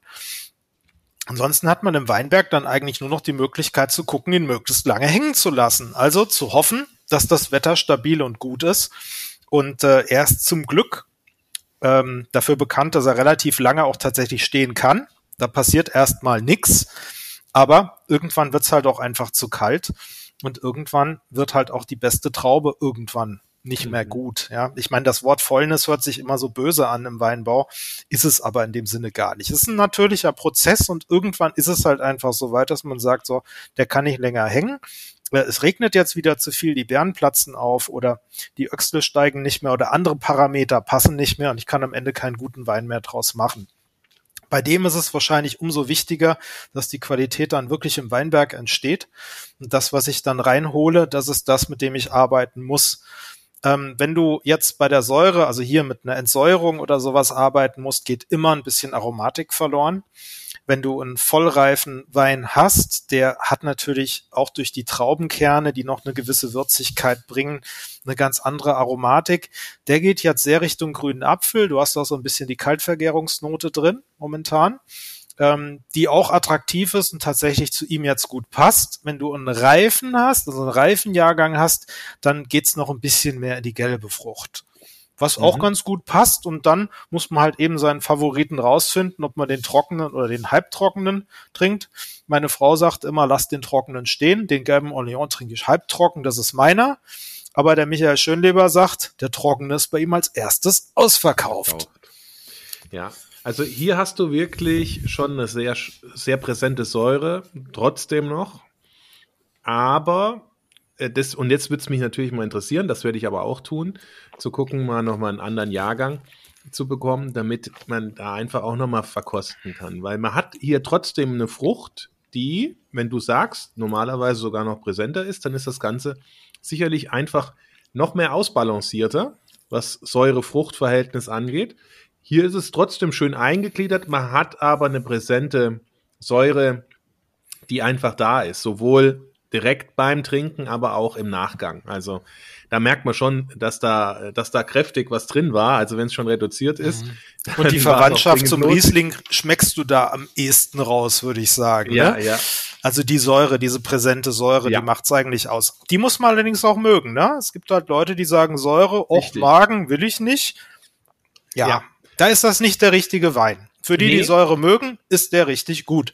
Und vor allen Dingen auch sicherlich mal wieder ein Gesprächsthema, wenn du sowas im Glas hast. Richtig, weil das auch, deswegen finde ich alle Sorten, die wir hier, jetzt der, der Frühburgunder immer ein bisschen außen vor, mhm. aber so alle anderen sind natürlich genau und der Auxerrois, den kennt man vielleicht auch noch mal eher, aber alles andere ist, sind natürlich dann auch Dinge, wenn man die dann einfach mal auf den Tisch stellt zum Essen mit, mit Freunden, ist das natürlich auch mal wieder was, was nicht jeder kennt. Und ja. ähm, das finde ich ja auch spannend, wenn man gemeinsam irgendwie zusammensitzt, mitessen oder auch ohne und dann auch mal Dinge ausprobiert, die eben ja nicht täglich irgendwo im, im Weinregal bei irgendjemand stehen oder auch im, im Laden zu finden sind und ähm, dann einfach mal auf Entdeckungsreise geht. Und ja. das ist, finde ich jetzt hier bei diesem gelben Orleans auch sehr, sehr interessant und spannend. Ich kann mir natürlich auch sehr gut vorstellen, wer jetzt diese Säure nicht unbedingt mag, den Wein zum Essen aber trinkt und dann auch zu was Passendem, dass sich diese Säure zum Essen auch nochmal ganz schön eingliedert und ganz anders, äh, ganz anders ankommt und man die auch ganz anders wahrnimmt. Mhm. Und das ist nämlich auch nochmal ein zusätzlicher Punkt, dass jeder Wein, finde ich, so wie er dann auch entwickelt ist, äh, gedacht wurde vom Winzer, vom Kellermeister, ja auch immer nochmal im Zusammenspiel zu einem Essen mhm, genau. ganz anders wird. Ja, ja, sicher, sicher. Das ist ja auch das Spannende, dann zu überlegen, ha, zu was könnte der denn passen zum Beispiel? Ja, ja also gerade auch bei den, bei den würzigeren Varianten, ne? Da ist ja. natürlich ein toller ja. Speisebegleiter, wenn auch manchmal die Nuancen ein bisschen untergehen oder sowas. Aber das ist ja das Schöne beim Wein, wenn er dann doch nicht zum Essen passt, naja, dann trink halt Wasser zum Essen und den Wein danach. Ne? Das geht ja immer. Das geht immer. Also das Schöne bei den Sorten ist ja nicht nur die Geschichte von der einigen, du tust ja auch was Gutes damit eigentlich. Ne? Also Stichwort gerade Biodiversität, Erhaltung der Genvielfalt, das macht man hier natürlich, indem man es trinkt. Ja. Richtig. Und ähm, ein gutes Stichwort. Michael, ja, äh, äh, halt, ein, ein, eins ist ganz wichtig, muss ich noch ganz wichtig sagen. Ähm, das hat mit unserem Verein nur nebenbei was zu tun, weil wir quasi teilweise parallele Engagements haben. Eingangs habe ich ja schon Slow Food erwähnt. Der gelbe Orleans ist ganz frisch. Ich weiß nicht, ob deine Zuhörer das kennen, aber du hattest Slow Food, die Frau Tschirner hattest du, glaube ich, auch schon gehabt. Ne? Ja, ich habe aber auch mit äh, dem äh, mit dem Slow Food Convenium in Saarland gesprochen. Von Ach so. daher ist Slow also also deine, deine genau. Hörer kennen Slow Food. Wenn nicht, müssen sie gucken. Es gibt ja. die Arche des Geschmacks. Vielleicht war das auch schon Thema gewesen. Da sind so ganz alte, seltene Gemüse, Obstsorten und auch Tierrassen drin, deren Erhalt sich lohnt. Ja, also Essen oder Trinken, ja, was man retten möchte. Und der gelbe Orleans ist das jüngste Mitglied in der Arche des Geschmacks geworden. Äh, also Slow 23. Food. Ganz frisch, ja. Äh, Slow Food Rheingau hat sich drum bemüht den gelben Orleans aufzunehmen. Und ähm, der Ernst Rühlen, der Hubert Konrad, die sind auch bei Slowfood aktiv und haben dementsprechend sich dort mit um den äh, Antrag gekümmert, zusammen mit unserer Konvivienleiterin, die Marion Thomas Nüssler und die, und die Birgit Hüttner. Haben die es geschafft und es ist aufgenommen worden und es gibt natürlich dem gelben Orleans nochmal einen Riesenschub, wenn er vielleicht auch deutschlandweit darüber nochmal ein bisschen mehr Aufmerksamkeit erlangt. Ich meine, bei äh, zehn Winzern brauchen wir noch ein paar die das nachmachen, damit er einfach gerettet wird. Aber ich denke mal, durch Trinken retten ist, glaube ich, ganz einfach zu verkaufen. Ja, auf alle Fälle. So, Sehr trinken, schön. trinken. Du sagtest was mit trinken, genau. Ja, genau. Wir haben du ja spekulierst jetzt, auf den roten. Ja, wir haben ja jetzt fünf weiße getrunken. Jetzt wird's doch mal Zeit ja. für den roten, ne? Genau. Je später der Abend, desto dunkler die Farbe. Deswegen rot, genau. Ein Frühburgunder haben wir jetzt. Ähm, Moment, Moment, Moment, Moment. Ich muss erstmal den, äh, nee, also finden tut mir ihn ja ganz leicht, genau. Ich muss ihn mir erstmal vor die Nase stellen. Den haben wir nämlich schon natürlich ein bisschen früher aufgemacht. Deswegen Ja. müssen wir jetzt erstmal das Glas finden. Ganz wichtig. Also sowas wie ein Frühburgunder. Bloß nicht aufmachen und direkt einschenken und sofort trinken. Das, das wäre fast schon Frevel, ja. So ein Wein, der braucht Luft, der muss atmen, der braucht Wärme dann kann er sich richtig gut erst entfalten. Und das ist auch einer der typischen Weine, die man wahrscheinlich über mehrere Tage trinken könnte, wenn man die Geduld hat, vor der Flasche zu sitzen. Haben die wenigsten. ja. Äh, Frühburgunder. Frühburgunder ist jetzt ähm, das Beispiel, also zum einen, der historische Rebensatz könnte auch rot sein. Wir haben bisher keinen roten, ja. Aber der Frühburgunder wäre ein Kandidat, der da rein könnte als Rebsorte. Ähm, der, der, der Frühburgunder ist jetzt mein Beispiel hier in der Reihe dafür, dass es auch historische Rebsorten gibt, die keine Zukunft mehr haben. Nicht hier, aber woanders. Also im Rheingau, die Flasche, die du jetzt hier hast von 2018, den Weinberg gibt es nicht mehr. Der ist gerodet. Warum? Sage ich gleich. Und das ist die Tendenz. Ähm, hier in unserer Gegend oder insgesamt äh, in den südlicheren Bereichen, der Frühburgunder ist eine frühreifende Sorte, deswegen heißt er auch Frühburgunder. Er wird tatsächlich früher reif. Das heißt, wenn es wärmer wird, wird er noch früher reif. Und dann haben wir ein paar Probleme. Wenn die Rebsorte früher reif wird, haben wir natürlich auch, ähm, die können eher fäulnisanfällig sein. Sie passt aber auch rein wirtschaftlich betrachtet nicht mehr in den Betriebsablauf eines Weinguts. Die Sorte ist einfach drei Wochen vor den anderen dran. Was willst du denn da machen? Kannst danach nochmal alles putzen? Oder wie mir hier der Winzer, Peter Winter, von dem der ist, von der Georg Müller Stiftung, gesagt hat, ey, wir wollen vorher auch nochmal in Urlaub fahren. Und da kommt der Frühburgunder rein. Das geht ja auch nicht. Na, auch so Aspekte, an die man denken muss. Aber noch, noch viel praktischer, ich habe ja schon gesagt, Vogelfraß und sowas ist hier echt ein Thema. Das ist die erste süße Traube, die da hängt. Die geiern da alle nur drauf. Das heißt also extrem anfällig für Wildschwein und Vögel. Der Peter Winter sagte mir, er hat den Jahrgang 2016, stand da ganz stolz in seinem Weinberg und hat gedacht, gute Qualität, morgen lesen wir. Da kam er hin, da hing nix mehr. Und oben saßen die ganzen Vögel auf irgendwelchen Leitungen und hätten sich den Bauch gerieben. Das heißt, die haben über Nacht den ganzen Weinberg geplündert und weggefressen. Und dann haben wir das Problem manchmal mit äh, tatsächlich mit mit mit Fäulnis, wenn es zu feucht ist. Das mag der Frühburgunder nämlich auch gar nicht. Also wenn du quasi Vögel, Wildschweine und äh, Fäulnis hinter dich gebracht hast, dann kannst du vielleicht auch im Frühburgunder lesen. Und das ist so dermaßen ein Abenteuer, dass viele Winzer sagen, das, das tue ich mir nicht mehr an. Also das tue ich mir wirklich nicht an, das lohnt sich nicht. Und nachdem 2019, meine ich, die komplette Ernte wieder nichts war, hat der, hat der Peter Winter gesagt, so, nee, den hauen wir jetzt aus. Der wird gerodet, das taugt nichts mehr. Also ihm hat das Herz geblutet, hat er gesagt, eine 30 Jahre alte Anlage. Und der mag diese Art Wein sehr und hat gesagt, nee, da kommt jetzt ein Merlot hin und ein Cabernet Franc. Da habe ich jetzt auch mal geguckt, wo kommen die denn her? Auch historische Sorten, auch spannend. Ähm, Cabernet Franc ist sogar ein Elternteil vom Merlot. Und Merlot gibt's wohl seit dem 14. Jahrhundert. Mhm. Die kommen aus Frankreich. Die sind also aus dem Süden zu uns gewandert.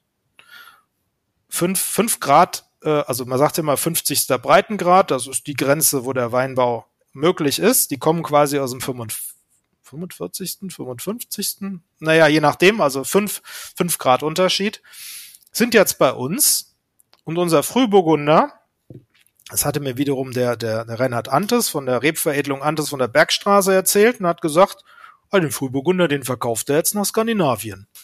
Das Ja. heißt also, der Frühburgunder hier ist jetzt die fünf Grad nach oben gewandert. Hat hier keine Chance, aber oben. Und hätten wir diesen Genpool und diese Vielfalt nicht, dann hätten die Skandinavier vielleicht keinen Frühburgunder, den sie pflanzen könnten. Und deswegen ist es doch schön, dass wir darauf zurückgreifen können. Mhm, aber es ist sehr, sehr spannend. Ich habe das auch durchaus auch schon gehört, ähm, dass genau solche ähm, Rebsorten mittlerweile nach Skandinavien rutschen, wo man ja, Ja. jetzt Es nicht im ersten erwartet. Moment nicht unbedingt Weinbau erwartet. Ne? Ja, genau. Nicht wirklich, ja, und das ist sehr überraschend und die Weine kannst du auch noch teilweise gar nicht probieren. Liegt doch ein bisschen an deren System, dieses System Bolaget, in dem du da die Weine nur unter staatlicher Kontrolle trinken kannst. Also den Frühburgunder, den du jetzt hier im Glas hast, äh, wie gesagt, Weingut Georg Müller Stiftung aus Eltville Hattenheim. Der Peter Winter ist der Inhaber der ganzen, der, des Weinguts. Ähm, äh, Frühburgunder aus dem Jahr 2018 hat ein sehr, sehr großes Alterungspotenzial. Deswegen ist der 18er eigentlich, naja, man macht ihn schweren Herzens auf. Aber das ist eine dieser typischen Flaschen, da muss man ewig drum rumtanzen, um diese mal aufzumachen. Das geht einfach nicht. Man muss immer probieren, ja. Und hier ist halt der letzte Wein und äh, du kannst den wahrscheinlich ewig liegen lassen, wenn du es schaffst. Aber ansonsten, der macht jetzt auch schon Spaß. Ja, oder? also total. Klassisch, klassische Burgunder-Noten in der Nase und auch im Mund. Ähm, du hast es auch gesagt, der hat auf jeden Fall Potenzial, das merkst du auch, wie er sich entwickelt. Ich habe direkt natürlich mal ein kleines Schlückchen probiert, als die Flasche auf war.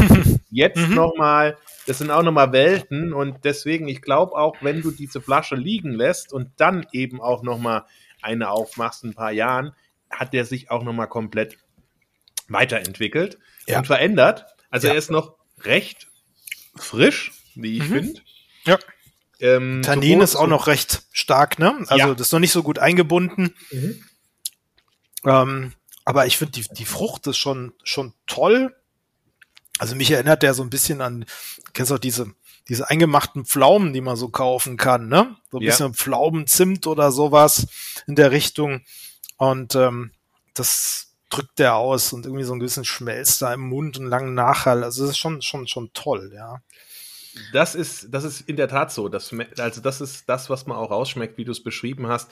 Und deswegen, ich denke, da ist auf jeden Fall noch Potenzial für mhm. einige Jahre. Das Spannende an dem Weingut, äh, ich habe es auch gesehen, das ist eine Stiftung, hast du ja schon erwähnt, steckt ja. Namen drin. Jetzt ist es im Privatbesitz, also vorher ja. war es eine Stiftung, an die Heimatgemeinde ähm, und es wurde dann quasi ja auch ein städtisches Weingut eine Zeit lang. Das ist quasi das Weingut der, von Hattenheim. Das wurde dann, also vielleicht kurz zur Geschichte.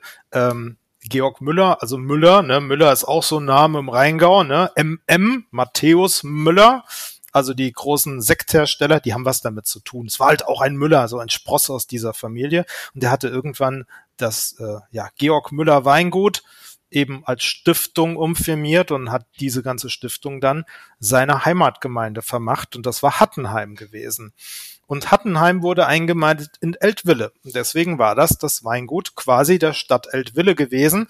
Und die haben das Weingut irgendwann verkauft an äh, hier an den Peter Winter. Der Peter Winter, der war lange Jahre Vorstandsvorsitzender eines sehr großen Weinhandelsunternehmens, internationalen Weinhandelsunternehmens gewesen.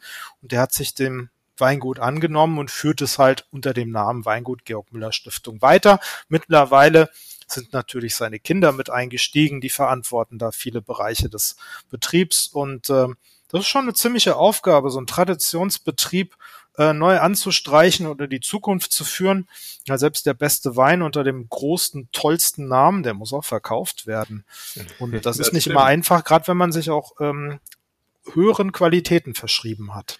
Ja, die findet man ja dort durchaus. Ich habe das äh, auch mal so ein bisschen ähm, im Internet, aber auch auf der Preisliste geschaut. Da sind da schon mal auch äh, ein paar. Das sind teilweise Hausnummern, aber auch die Einstiegsweine, die er zum Glück auch anbietet, die sind erschwinglich Richtig. und auch sehr gut trinkbar. Das ja. sind allerdings auch Weine, die sind eben zum Konsum gedacht. Die sollst du trinken, ja. Also nicht zum lange liegen lassen. Die anderen mit Ertragsreduzierung und da, da wird richtig sich um den Wein bemüht. Da kostet die Flasche ein bisschen mehr, aber du kannst natürlich auch was ganz anderes dann erwarten. Richtig, richtig, richtig. Jetzt haben wir ja schon mal wirklich durch diese sechs Weine auch ein bisschen mehr in der Praxis kennengelernt und erfahren, was ihr mit eurem Verein anstößt, was ihr da auch so treibt, was euch umtreibt. Geht es denn auch in Sitzungen tatsächlich so zu, dass da immer eine Flasche Wein entkorkt hm. wird und Wein probiert und getrunken wird? Ach ja, das ist so eine traurige Geschichte. Früher war das, also früher vor der Pandemie, nein, die, also die Pandemie hat ja alles geändert, da müssen wir gar nicht drüber reden. Die Zeit blenden wir am besten aus. Ne? Die hat alles gebremst, hier die Vereinsaktivitäten ausgebremst, alles ausgebremst. Wir mussten erst mal gucken, dass wir wieder in den Tritt kommen. Das, das gelingt uns zum Glück und die Leute sind alle motiviert. Aber nein, tatsächlich, das ist vielleicht auch noch so ein bisschen aus ja, Auswuchs von unserer Slow-Food-Geschichte. Da gehört ja auch Geselligkeit zusammen. Ähm, also es gab bei den Sitzungen eigentlich fast immer, jeder hat irgendwas mitgebracht. Ne? Salami, ein Käse, irgendwas Besonderes. Und äh, unsere Schatzmeisterin bringt immer Schokolade mit. War ganz gut. Und klar, dann kamen auch Weine. Und gerade da wir eben äh, äh, Weinfachleute haben, die wirklich ähm, ja auch ein sehr profundes Weinwissen haben, haben die natürlich auch den Ansporn gehabt, da bringe ich was Besonderes mit. Und dann kriegst du halt auch mal einen blauen Gänsfüßer auf den Tisch, bei dem du dir denkst, was bitte ist das? oder auch einen besonderen Sekt oder so. Der, der Wolfgang Pfeiffer, der Sekt, Sektpapst der Hochschule Geisenheim war bei uns auch im Beirat äh, als Beisitzer gewesen, der leider Gottes auch vor ein paar Jahren verstorben ist. Da haben wir super Sachen natürlich immer, die man auch probiert äh, ist jetzt nicht so, dass wir uns dann nur zum, Entschuldigung, zum Saufen treffen, so nicht, ja, also schon mit Verstand natürlich, aber ähm, es ist ja ein wichtiges Element. Also wenn du, wenn du Wein verstehen willst, musst du ihn trinken. Äh, und zwar bewusst trinken und schmecken und vergleichen. Und das geht eigentlich tatsächlich nur, indem man viele verschiedene Sachen probiert. Und das tun wir, auch wenn es Gelegenheiten gibt. Ähm, jetzt fängt das eigentlich erst wieder an. Die ganze Zeit ging alles online. Das war schwierig. Aber wir versuchen diese Tradition natürlich auch wieder einzuführen und fortzusetzen. Ja, ganz und gar nicht staubtrocken, so ein Thema, spannende Historie, die dann eben geschmackvoll vermittelt wird. Ich sag herzlichen Dank, lieber Michael, für deine Zeit und für diesen spannenden Einblick und für diese, ja, äh, spannende und extrem unterschiedliche Geschmacksvielfalt. Vielen Dank, dass ich das präsentieren durfte und ich hoffe sehr, dass ich so ein bisschen zeigen konnte, dass Historie nicht unbedingt alt und muffig schmecken muss, sondern durchaus frisch und modern äh, jeden ansprechen kann, auch für die Zukunft. Dankeschön, Johannes. Das war Käse, Wein und bla bla bla. Der Genusstalk mit Johannes Quirin.